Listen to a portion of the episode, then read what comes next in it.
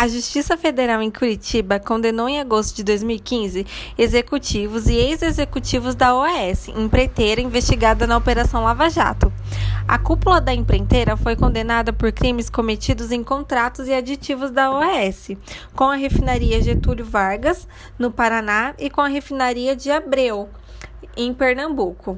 Segundo a denúncia, a empresa participava do chamado Clube de Empresas, que, por meio de um cartel, fraudava as licitações da Petrobras. Para conquistar os contratos, as empresas pagavam propina a diretores da Petrobras e a partidos políticos com a intermediação de operadores. Neste caso, ficou provada a existência de um esquema criminoso no âmbito da Petrobras, em que envolvia cartel, fraudes à licitação, pagamentos de propina a agentes públicos e agentes políticos e lavagem de dinheiro, escreveu Moro na decisão. Conforme a sentença, a prática de crimes de corrupção envolveu o pagamento de R$ 29.223.961 à diretoria de abastecimento da Petrobras, um valor muito expressivo, e um único crime envolveu cerca de 16 milhões em propinas. O governo federal assinou em novembro de 2019 um acordo de leniência com a empreiteira OAS, dado o envolvimento da empresa em desvios de recursos públicos investigados na Operação Lava Jato.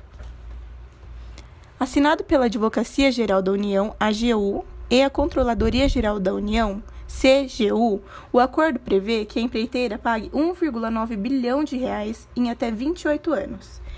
Em troca desta diminuição da pena, a empresa se comprometeu a colaborar com as investigações. O pagamento deste valor foi dividido em parcelas corrigidas pela Selic, que começam a cair em 2020 e irão até dezembro de 2047. O montante será destinado aos cofres públicos e às estatais lesadas. Calculado com base na capacidade de pagamento da empreiteira, que passa por recuperação judicial, o valor total corresponde ao montante pago em propinas e acumulado no enriquecimento ilícito devido a contratos fraudulentos, além de multas. As negociações foram realizadas de dezembro de 2018 a novembro de 2019, quando o grupo OAS colaborou com informações e provas sobre atos ilícitos cometidos por mais de 304 pessoas e de 184 empresas, destacou a CGU em comunicado. O Jornal Nacional teve acesso a depoimentos de delatores da empreiteira OAS, que relataram pagamentos ilegais feitos em dinheiro vivo e por meio de doações oficiais ao partido político do PT. O PT afirmou que as, as acusações contra o partido são falsas, feitas por criminosos confessos, em troca de redução de pena e manter o dinheiro roubado. Os depoimentos dos colaboradores foram dados a procuradores da Força Tarefa da Operação Lava Jato em Curitiba. A OAS afirmou que os delatores são ex-executivos da empresa, que está contribuindo com a justiça e que a nova gestão quer seguir de forma ética, transparente e íntegra. Os ex-executivos da OAS reproduziram o que disseram na delação premiada, já homologada pelo ministro Edson Fachin do Supremo Tribunal Federal. Em dois depoimentos, em junho e agosto do ano passado, 2019, o ex-funcionário da OAS, Hamilton Lima Machado Júnior, relatou que a OAS desviou dinheiro de uma obra em Salvador paga pela Petros, o fundo de pensão da Petrobras. A Petros, em nota, informa que vem colaborando de forma irrestrita com a Polícia Federal o Ministério Público Federal e demais órgãos competentes, e tem acompanhado de perto essas investigações. E prossegue: para não comprometer o trabalho das autoridades, a Fundação não comenta sobre investimentos em investigação. A Petros reforça ainda seu comprometimento com a transparência, as boas práticas de governança e a responsabilidade na administração dos recursos participantes. A construção foi feita em parceria com a Ondebrecht, cujos executivos também delataram desvio de dinheiro.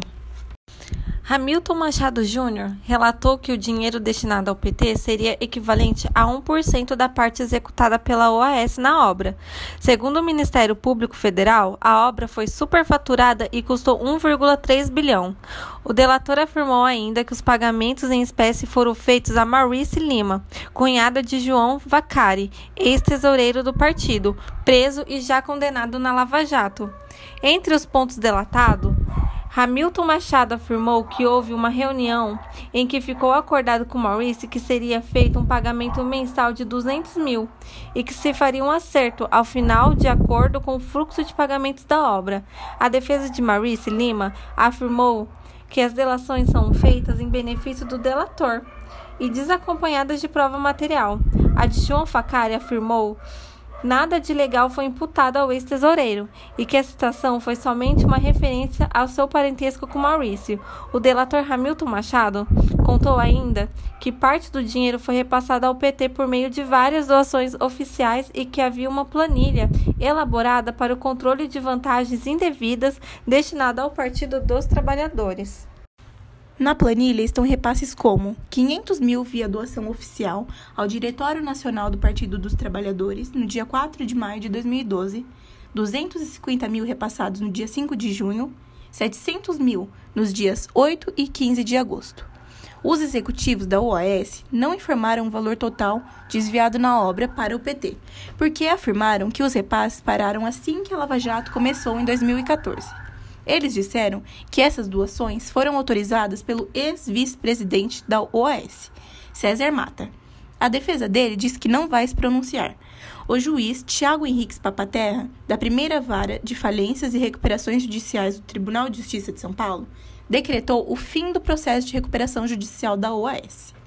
O grupo entrou em recuperação judicial em abril de 2015, na estreita dos desdobramentos da Operação Lava Jato, que apura irregularidades cometidas pela Petrobras e por empreiteiras. Declaro que o plano de recuperação judicial foi cumprido no que tange às obrigações vencidas no prazo de fiscalização em vigor até o presente data, destacou o juiz em decisão anunciada nesta terça-feira.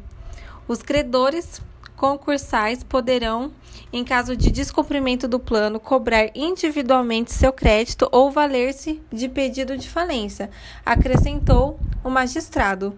O juiz também fixou o prazo de 15 dias para a administradora judicial apresentar relatório circunstanciando sobre a execução do plano de recuperação judicial.